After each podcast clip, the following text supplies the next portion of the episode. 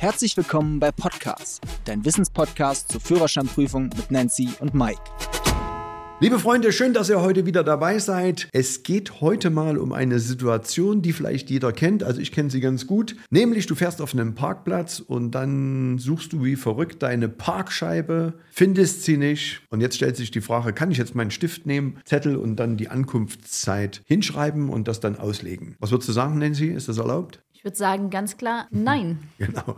Und kostet auch mindestens 20 Euro Verwandlungsgeld. Denn, das wissen wir ja, in Deutschland ist fast alles geregelt. Dazu gehört eben auch die Größe, die Farbe und wie die Parkscheibe auszusehen hat. Das ist klar und deutlich in der SDVO geregelt. Und zwar muss die Parkscheibe ein blaues Rechteck sein, 15 cm hoch und 11 cm breit mit einer Einteilung in volle und halbe halbe Stunden. Andere Formate sind nicht zulässig. Meine Frage an dich, liebe Nancy, blau-weiße Farbe, weißt du auch warum? Ja, und zwar, weil die Parkscheibe als Verkehrszeichen gilt und deswegen muss sie auch denselben Farbton haben. Und sag mal, wo muss die Parkscheibe angebracht sein? Also von außen muss sie immer gut lesbar sein. Mehr sagt die SDVO dazu nicht. Es ist also im Prinzip egal, hinter welcher Autoscheibe die Parkscheibe klemmt. Am besten eignet sich natürlich das Armaturenbrett bzw bei elektronischen Parkuhren, die gibt es natürlich schon, die sind auch zugelassen. Da muss es immer die Frontscheibe sein. Okay, jetzt natürlich auch wichtig, wie stelle ich denn die Parkuhr eigentlich richtig ein? Ja, das ist eine gute Frage. Also grundsätzlich muss ich immer bei Ankunft die nächste volle halbe Stunde an der Parkuhr als Ankunftszeit einstellen. Wir könnten jetzt mal ein paar Beispiele machen, sag mir mal vielleicht ein paar Uhrzeiten und ja. ich sag dann, was ich einstellen muss an der Parkuhr. Also du kommst 11.02 Uhr an.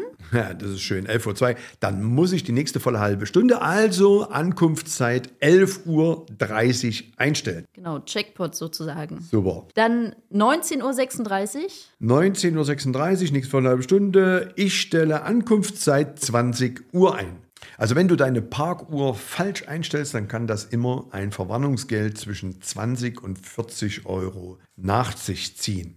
So, jetzt ist die Frage, wie viel Toleranz gibt es eigentlich jetzt? Ich sag mal, du gehst einkaufen, hast die Parkscheibe richtig eingestellt, jetzt überschreitest du aber die Parkdauer. Da muss man sagen, halbe Stunde über der Parkzeit wären 20 Euro fällig und wenn du länger parkst als vorgegeben, dann sind es bei 31 bis 60 Minuten ungefähr 25 Euro und bei zwei Stunden fallen 30 Euro an. Und legst du gar keine Parkscheibe aus, fallen sofort 30 Euro Verwarnungsgeld an. So nach dem Motto kann man ja auch weglassen. Okay, ich habe jetzt passend zum Thema noch eine Prüfungsfrage. Ich würde sie dir vorlesen, Mike, und auch die Antworten dazu. Und du sagst, was richtig und was nicht richtig ist. Gut. Und die Zuhörer raten mit. Okay, also die Frage lautet: Wo müssen Sie zum Parken eine Parkscheibe benutzen? Antwort Nummer eins: Wo es durch Verkehrszeichen angeordnet ist. Würde ich sagen, auf alle Fälle ja. Also, wo es durch Verkehrszeichen angeordnet ist, muss ich auch eine Parkscheibe benutzen. Okay, Antwort zwei: Im eingeschränkten Haltverbot. Also